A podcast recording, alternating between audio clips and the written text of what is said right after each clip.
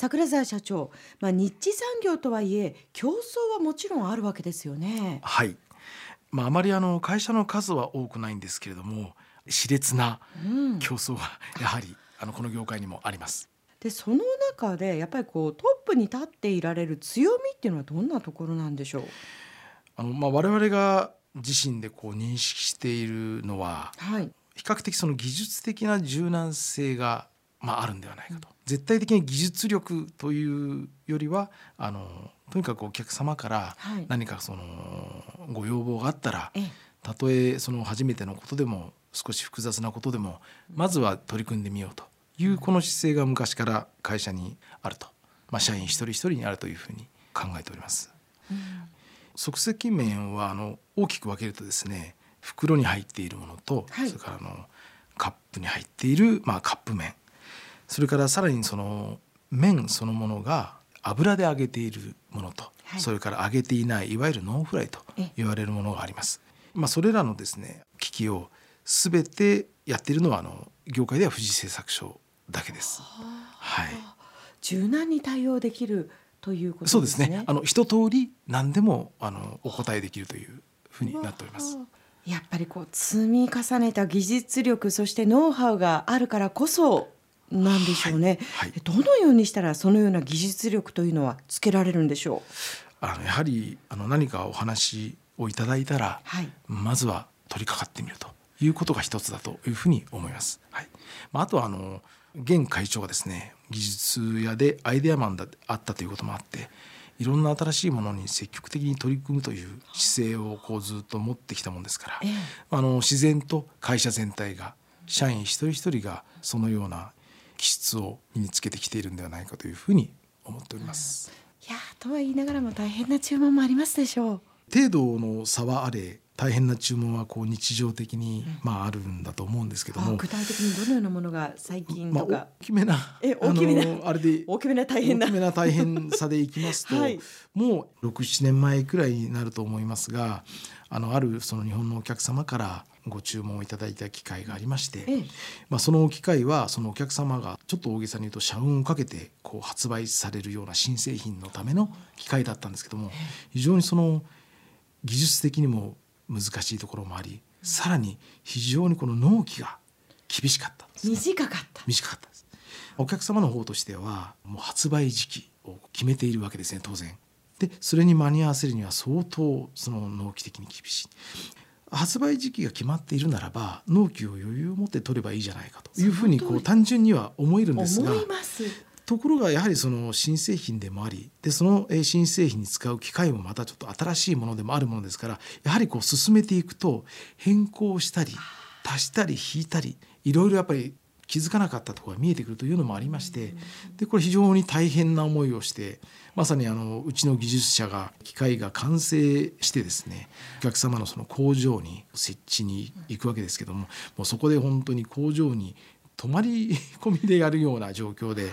結果まあなんとかかんとか形になりまして、であの結果としてそのお客様の製品は大ブレイクして。えーあのちょっとここで製品名申し上げるわけにはいかないんですけれども。ヒントでも欲しいですみたいな、あのー、食べたことがありますね私たちもきっと。お。そらくあると思いますまあその頃あの業界では一大ブームが巻き起こりまして普段その即席麺というのは主婦の方ですとか若い方が中心にこう買われてるんだと思うんですけどもその当時はあのお父さんがあの奥さんにですねどこどこのこれ買ってきてというふうに言うくらい一大ブームになって大ヒットしたという製品になりました。その陰には富士製作所の方々の、はい、皆さんの努力があって、なんとか形にすることができたというふうに思います。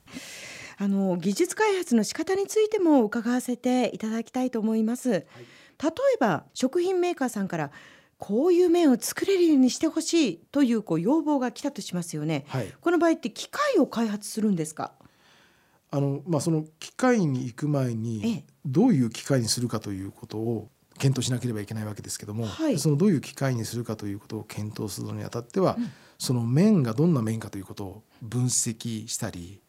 うん、あるいはその試作もしてみないといけませんので、はい、まあ、そこからスタートするわけですね。分析っていうのはどういう分析をするんですか？はい。あのまずはですねそのターゲットになるようなその製品をはい。試食をしてみて、ううんちもその専門家がおりますのでその試食をすると大体そのどんな小麦粉を使っているとか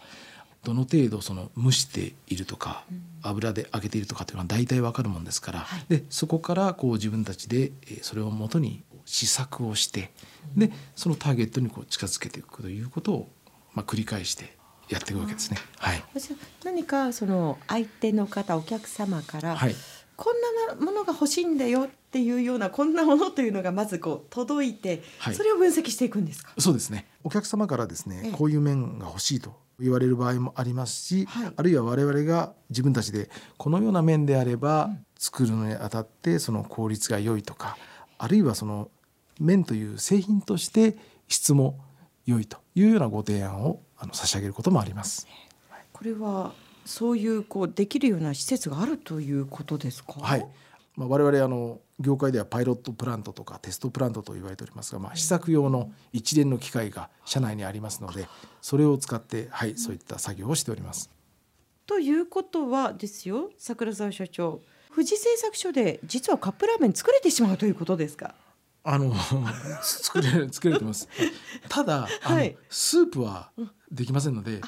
スープはあのどっかから持ってこないと。あはい、麺はできますね。はい。例えばそちらの方にちょっと食品メーカーに近いような形でやろうかななんていうことはなかったんですか？今まで。食堂とか町のパン屋さんはい。であればですねそのくらいのことはやろうと思えばできるかもしれませんが、はいあの即席麺はあの工業製品ですので大量生産のですね多分ほとんどそんなことは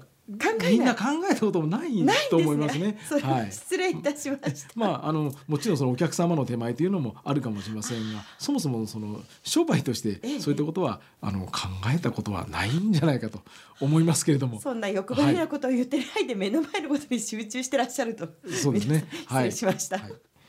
まあこれまでに世界46カ国にプラントを輸出しているそうですけれども、はい。海外へのセールスというのは主に桜沢社長がやってらっしゃるんですか？いやあの私も、えー、同行営業で行くこともありますけれども営業部の海外担当の、まあ、部隊がおりましてそちらのものが海外に対する営業活動を行っております。どのように行ってるんですか？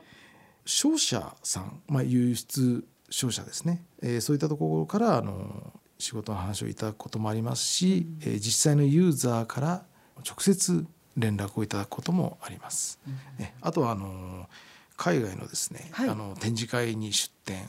して、まあ、そこであの営業活動を行ったりあるいは声をかけていただいたりというようなこともあのあります。まあ、ホームページも今はまあありますので、まあ、そういったもので簡単にチェックはえーしていただけるというふうに思いますけれども。海外でのビジネスですから日本との違いというのもあると思うんですがそういったことを感じることはあります？うん表現といいますか説明が難しいんですけども日本のお客様はですね、まあ、お互いその日本人なので呼吸が分かってるというのもあると思うんですが技術的な面に関しても確認に確認を重ねてというようなやり方をしなくてもそんなに問題にならないという面があるんですけれども海外ですと特にその対はなくともしっかりとお互いに技術的なことだとかいろんなことをきちんと確認しないと、まあ、ちょっとトラブルの元になるというようなことはあるというふうに思います。はい。結構やっぱりきめ細やかなフォローなどもね必要なのではないかなと感じるんですけれども、はい。はいグローバルニッチトップでいられるゆえんって何だと思います、まあ、やはりあのお客様のですねあのリクエストにひたすら応えていくといううん、ところではないでしょうか。はい。あそれはでもどの業界でも本当に言えますよね。トップを目指すのにはもう言葉にすると簡単なんだけれども本当にたくさんやらなくてはいまあ、けない、そうですね。やるのはなかなか難しいんじゃないかと思いますけれども、はいそしてグローバルな事業展開の中で大切なことというのは桜沢社長何だと思いますか？例えば輸出をしていない企業さんがもし何かその輸出のお話があったとしたらはい。もう怖がらずに、まあ、飛び込んでいくということではないかと思います。結局あのそこにはですねその海外であっても、まあ、国内であっても需要があると思いますのでその需要があるということはそれに応えればそこであのビジネスが成り立つということになると思いますのでまずはあの取り掛かってみるということが非常に大事なんではないかというふうに思います。なるほど。話があるイコールも重要なんだよと。あもうその通りですね。何もなければ話はありませんので。ですよね、はいぜひとも果敢にチャレンジしてほしいですね、はい。この後もコマーシャルを挟んで桜沢社長にお話を伺っていきます